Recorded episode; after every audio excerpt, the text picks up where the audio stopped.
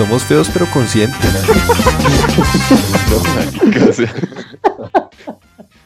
Hola, ¿qué tal? ¿Cómo están?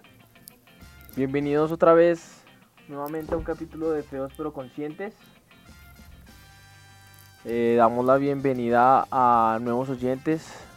Sabemos que muchos de ustedes están compartiendo nuestros capítulos. Les gustó bastante el anterior capítulo. Y quería darles el mensaje que nos apoyaran un poco más en las redes. Vamos a comenzar a hacer una serie de actividades para que para conocer a, a los oyentes mejor. sí, Para acercarnos un poco más quieren. y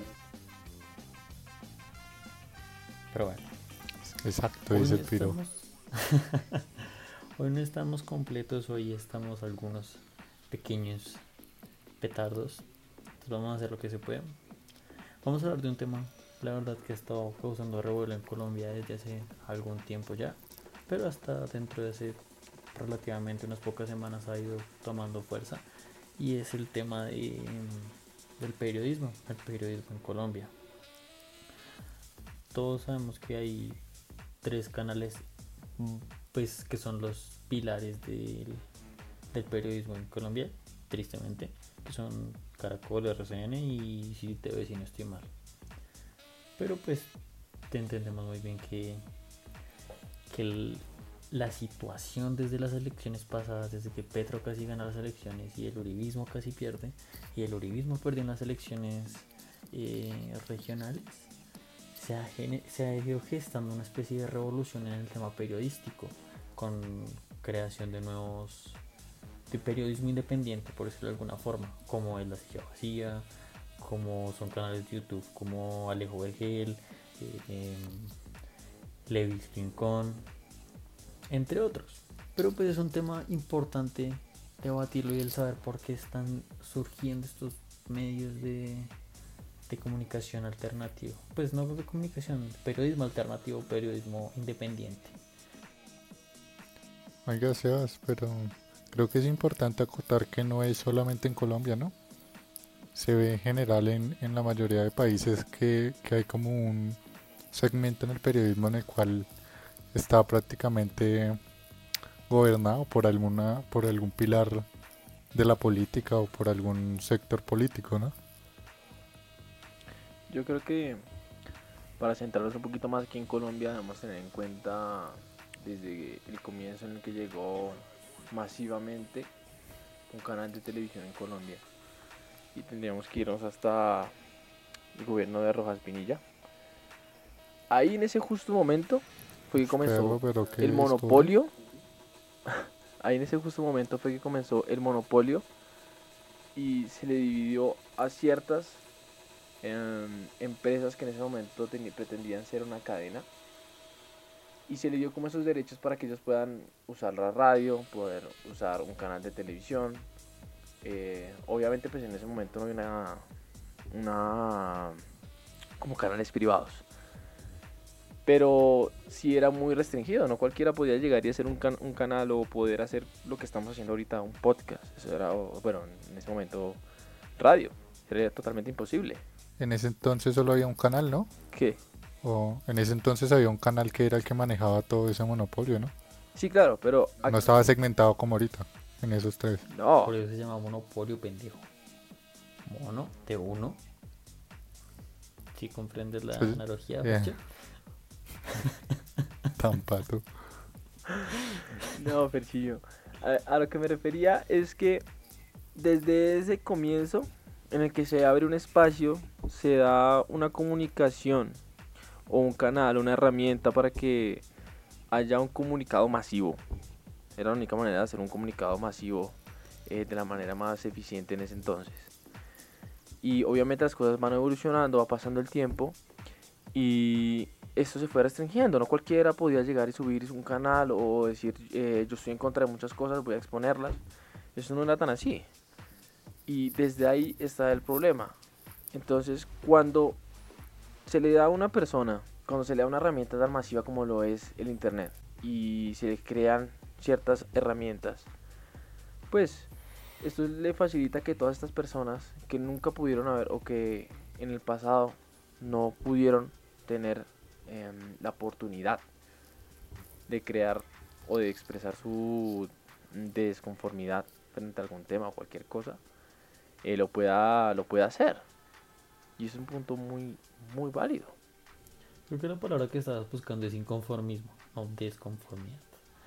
Eso inconformidad. Diccionario. Inconformidad. ¿No dije inconformidad? No, no. Desconformidad. Grave ahí. Pero bueno. Buena crack. Tocando ese punto, es, es importante. Sí, es, es muy cierto lo que estás diciendo, Santi. Sino que me gusta resaltarlo más desde el tema de, las elecciones pasadas. Porque vimos que un fenómeno de lucha o de revolución, de cierta forma, se ha empezado a desatar. Y esos periodistas eh, independientes de hace muchos años no se habían dado a notar hasta ese punto exacto en el que empezaron a salir gente a decir como ya no le tengo miedo a este gobierno o a este a Uribe por decirlo, de por decirlo de forma más directa ya no le teníamos miedo. Empezaron a tirar y tirar y tirar y tirar y salieron como los, los que ya, ya dijimos eh, medios independientes. También como fue como es Noticias 1 eh, de pronto Red Más Noticias pero salió también algo muy interesante y es un yo considero que es una especie de periodismo independiente la serie Matarife y puede que ya mucha gente no la vea pero deberían verla porque aparte de ser o sea aparte de ser algo muy encontrable y es bastante interesante pero más allá de eso también es ver cómo el periodismo está revolucionando de cierta forma para enfocarse a un nuevo tipo de público. Y ese tipo de revolución es la que ha llevado a hacer polémicas muy muy fuertes como por ejemplo lo que pasó con Levi Rincón, que es uno de los antiuribistas más acérrimos que hay y es un, entre comillas, periodista que realmente dicen que no es periodista, lo catalogan como no periodista, pero él es periodista y hace periodismo en la calle. Y él ha cogido, él ha hecho cosas que hace, hace 10 años no se podían hacer. Y es que ha parado, se ha parado frente a los uribistas y uribistas, uribistas de pura sangre y les ha dicho que son unas gonorreas unas, y, en entrevistas. Por mm. ejemplo, entrevistas como las que le hizo a, Polo Polo o a una vieja, yo no sé cómo se llama la vieja. Y de hecho, como que también los deja re mal, por cosas así.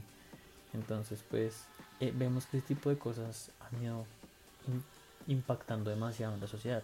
Por ejemplo, lo de lo de una vieja que salió a las marchas, que le hicieron meme porque tiene una cara preciosa, pero en realidad es súper gorda y todo eso, entonces le hicieron, y la vieja salió a defenderse mucho por ese tema. Dijo ella, ella dijo, yo no soy modelo, soy periodista, y eso le hizo ganar más fama.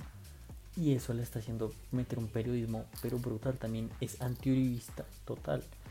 Y no apoyo mucho el tema de antiuribismo, antipetrismo, lo que sea, esa polarización no se apoya mucho pero es muy interesante el ver cómo los medios de comunicación van evolucionando para impactar a los nuevos a los nuevos sí, a los nuevos target market a las mm. nuevas generaciones porque es básicamente como una empresa lo haría como por ejemplo empresas como Sony como Apple como otras empresas se dan cuenta que ya lo de antes ya no servía entonces están innovando innovando innovando innovando y este tipo de periodismo es semejante a Netflix que se come a la competencia y el periodismo independiente se está comiendo a RCN, Caracol, City TV, porque son periodismos que están quedando en la polarización, el amarillismo, en lo que el empresario les dice.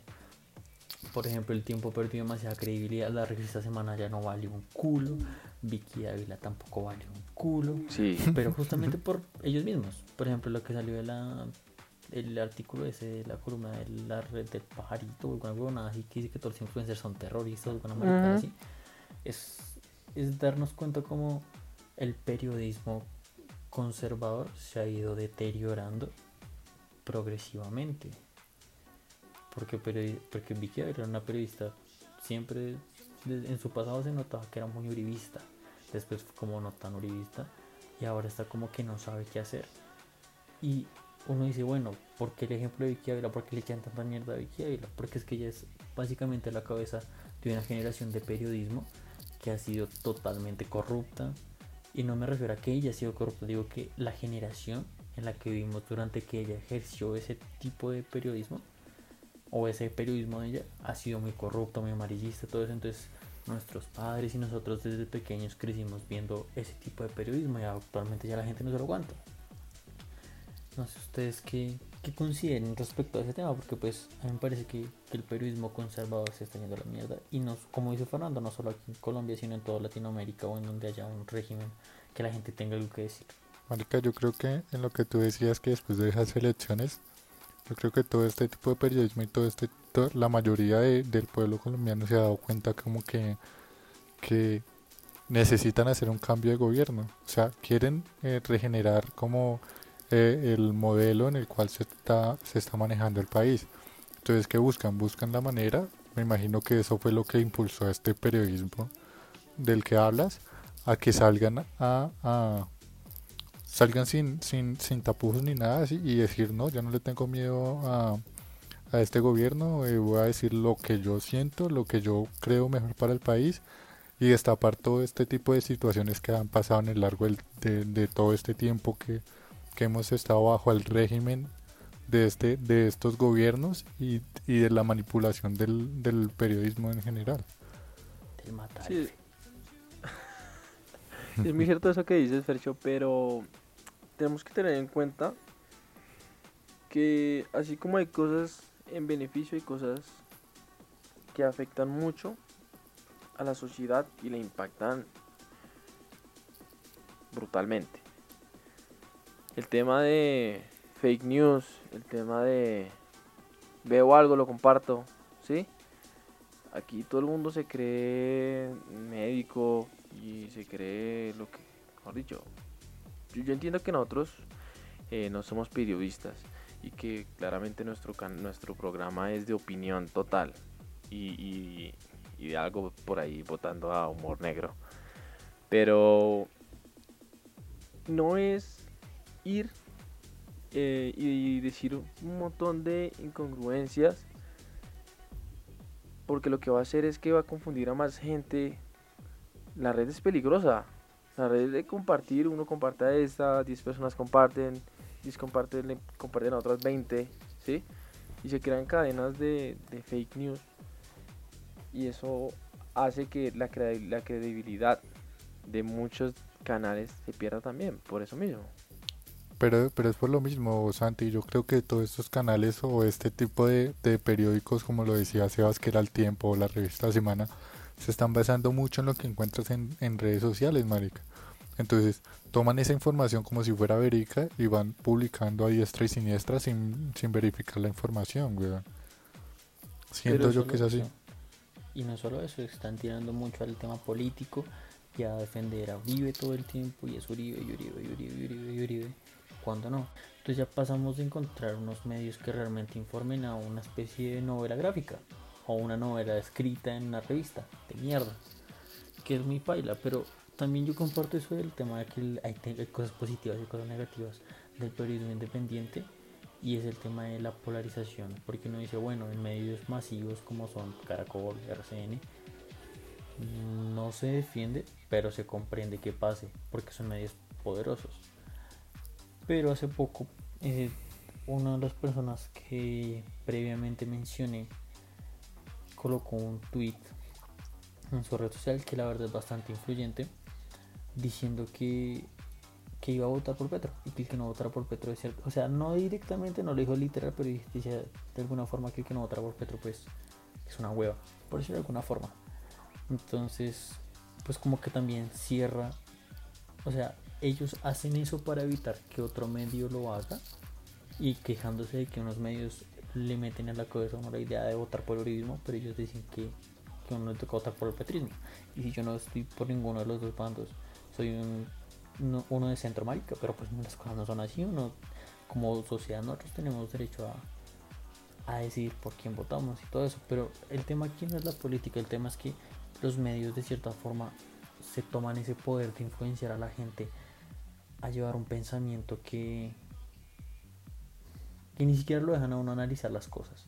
O uno hace lo, que ellos dicen o es una hueva. Y es lo que un medio dice o lo que el otro medio dice. Y si hace lo que los dos, pues no se puede. Entonces es de escoger bandos. Y es por eso que los países, no solo Colombia, los países latinoamericanos en general hemos sido masacrados a niveles económicos sin corrupción es porque siempre se establecen bandos y toca escoger uno. No somos capaces de, de decir, y no me refiero a todos, porque hay ciertas personas, hay ciertos periodistas independientes que sí se toman el esfuerzo, que sí son imparciales, que son muy, muy, muy enfocados a cumplir la pasión que es el dar la información al pueblo. Pero este tipo de, de periódicos independientes, de reporteros independientes, de influencers informativos que tratan de polarizar al pueblo más de lo que ya está, pues dejan mucho que pensar, deja un poco de, de sabor desagradable en la boca, porque saber que uno al principio lo escuchaba por decir como bueno este, este no está en lo convencional, este dice otra cosa diferente a lo que un medio me quiere meter sí o sí a la fuerza para que venga y él intente hacerlo. Por otro lado, pues bien que tenga sus opiniones, pero también hay que tener en cuenta que es una persona que tiene una influencia grande y no puede andar haciendo esos, esos libertinajes porque, como dice el tío Ben en Spider-Man, todo gran poder conlleva una responsabilidad y es muy cierto.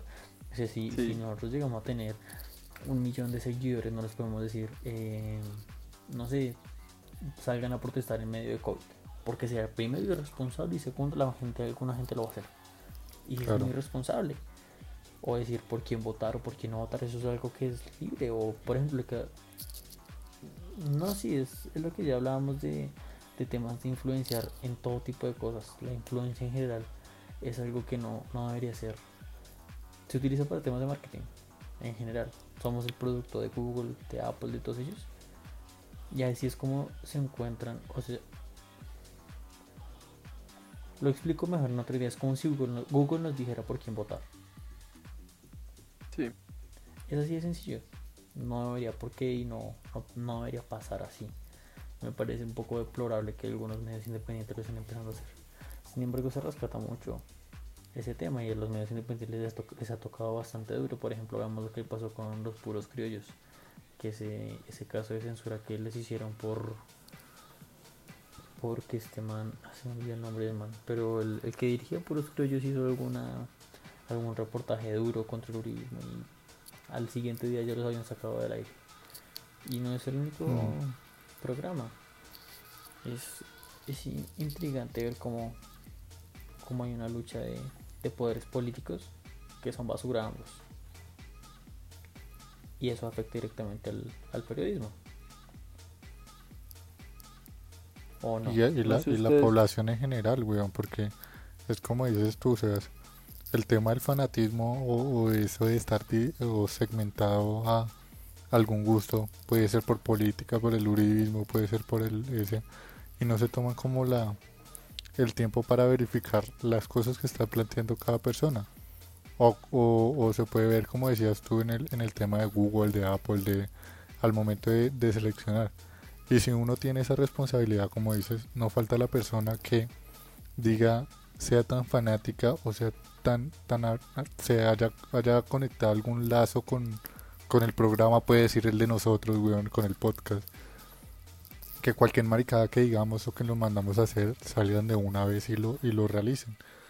O sea, ahorita de esta época o este tipo de, de, de, de gente ahorita en redes sociales por cualquier maricada que sale, salen a hacerla como si fuera ir a comprar pan, weón. Entonces... Lo que pasa es que el problema yo lo veo más en la sociedad. Nosotros aquí en Colombia es o amas a Uribe o lo odias. No hay más. Y ese es un problema grandísimo. Yo quería que viéramos el ejemplo del canal de la Puya claramente, claramente, o sea, cualquier persona que ha visto la Plus ya desde hace mucho tiempo o que ve por primera vez un video se da cuenta claramente que hay un odio total y, y ellos tienen los argumentos y está bien, ¿sí? Em, hacia Uribe y está bien, ¿sí? Mm, no, no soy uribista, pero a, a, lo, a lo que quiero resaltar es que se ve cómo está dividido. Cómo, sí, claro, ellos tienen libertad de tomar eh, y tienen muchos argumentos y noticias y casos, ¿sí? Reales. Pero se nota mucho cómo levantan a una persona de izquierda y ponen en la mierda a una de derecha. ¿sí?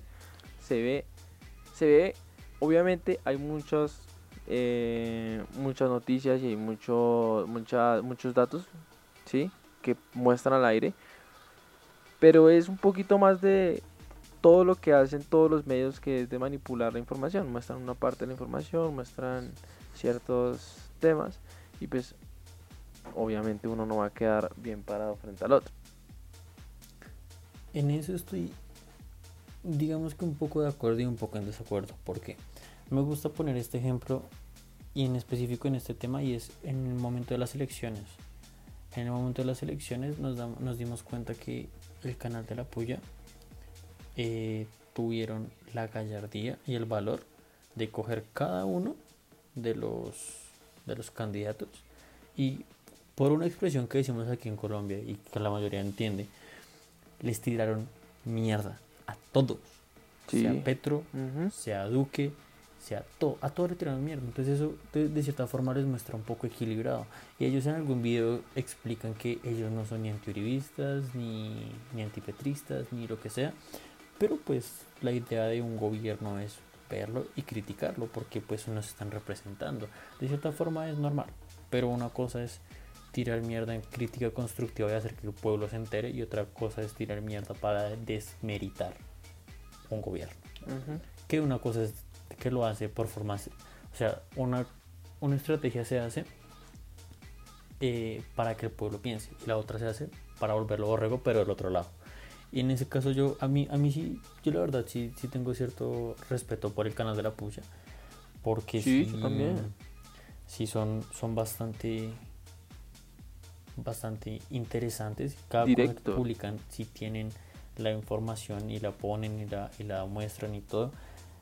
Sin embargo, sí es cierto que cada quien muestra un lado de la historia. La, historia siempre tiene dos caras, o hasta más. Y siempre uno conoce solo una. Si conoce las dos, ya tiene una forma parcial de decirlas. Pero aquí no hay forma de conocer las dos y que las dos sean honestas. Entonces, ahí está. Pero también hay que tener en cuenta un tema y es, por ejemplo, y yo sí le aporto mucho y le como que le doy unos puntos extra por decirlo de alguna forma al espectador porque el espectador es un medio de es un periódico conservador muy antiguo sin embargo ellos fueron hasta donde tengo entendido el primer periódico grande en Colombia que apoyó un canal en YouTube para este tipo de cosas y porque el espectador patrocina la puya y no les pone como esos limitantes de usted tiene que hacer esto, usted tiene que hacer esto usted tiene que hacer esto, como son bien en otros periódicos. Entonces es, es interesante ver lo que el espectador está haciendo. Justamente yo pensé, apenas pasó eso, que muchos medios de comunicación con hacer el tiempo, semana, entre otros, iban a, a tomar ese, esa iniciativa de empezar a apoyar este periodismo independiente y tristemente me equivoqué siguen en sus mismas pendejadas, eh, siguen en sus mismas, su mismo amarillismo, su misma polarización. El espectador sigue con lo mismo de ellos. Eh, la puya está influyendo bastante. Entonces vemos cómo, cómo van pasando estas cosas. Por ejemplo, a mí me gustaría demostrar, o pues no demostrar, sino mencionar el crecimiento que ha tenido uno de los medios independientes más influyentes en el país y es la página de la silla vacía. La silla vacía hace varios años comenzó siendo un, medio, un periodismo independiente que casi nadie conocía y, y era totalmente libre, totalmente como que nadie le ponía atención. Pero cuando pasaron de las protestas hubieron varios canales de televisión que a ciertos debates llamaban al, a personas o periodistas de la silla vacía para dar su opinión porque ya son alguien en la sociedad, ya impactan más gente. Sin embargo, también están diciendo que la silla vacía al llegar a cierto punto empezó a, hacer, a polarizarse de cierta forma. Mm. Y eso es lo que vemos que ha sido como una tendencia creciente durante todos los mecanismos de periodismo a nivel de la historia de, Colombia. Que siempre que van desde un punto cero van, van siendo como centrales. Sus tendencias, sus cosas van siendo eh, objetivos pero llegan a un punto de crecimiento y ya empiezan a, a tener sus tendencias, a polarizar, a polarizar el país, a dar noticias de ciertas cosas, ignorar otras. Y eso pues tampoco es bueno. Y no digo que haya uno que sea la excepción. No, casi todos son, son así los medios. Y casi todas las personas somos así. Tenemos una tendencia, tenemos un pensamiento y ese pensamiento nos condiciona a todo lo que hagamos. Entonces, digamos, si yo soy una persona fanática de la política y soy anti-uribista, voy a ver que todo lo uribista es una mierda. Cuando realmente no es así. Y así somos todas las personas, como, como los deportes. Es exactamente como los deportes. Sí, lo que pasa es que yo creo que se, se, combina, es como lo pasional. Y, y algunos lo toman como, como excusa. Es que no te estoy hablando Em, no te estoy hablando porque realmente sea de izquierda, porque realmente soy de derecha, sino porque es que estoy hablando apasionado por el tema y muchos periodistas hacen eso. Y si no, lo que pasa es que estoy hablando es con pasión. Pero es por lo mismo, marica, porque los periodistas, los periodistas también se segmentan por su partido político, O hay algunos que lo, lo demuestran demasiado.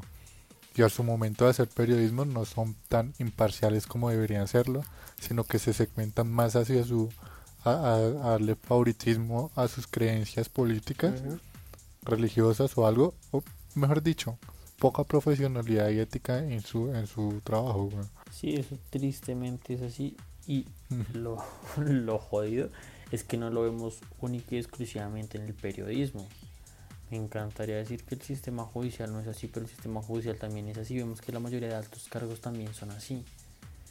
Entonces, pues, también es, apoyo mucho el tema que dice Santiago de, de la cultura.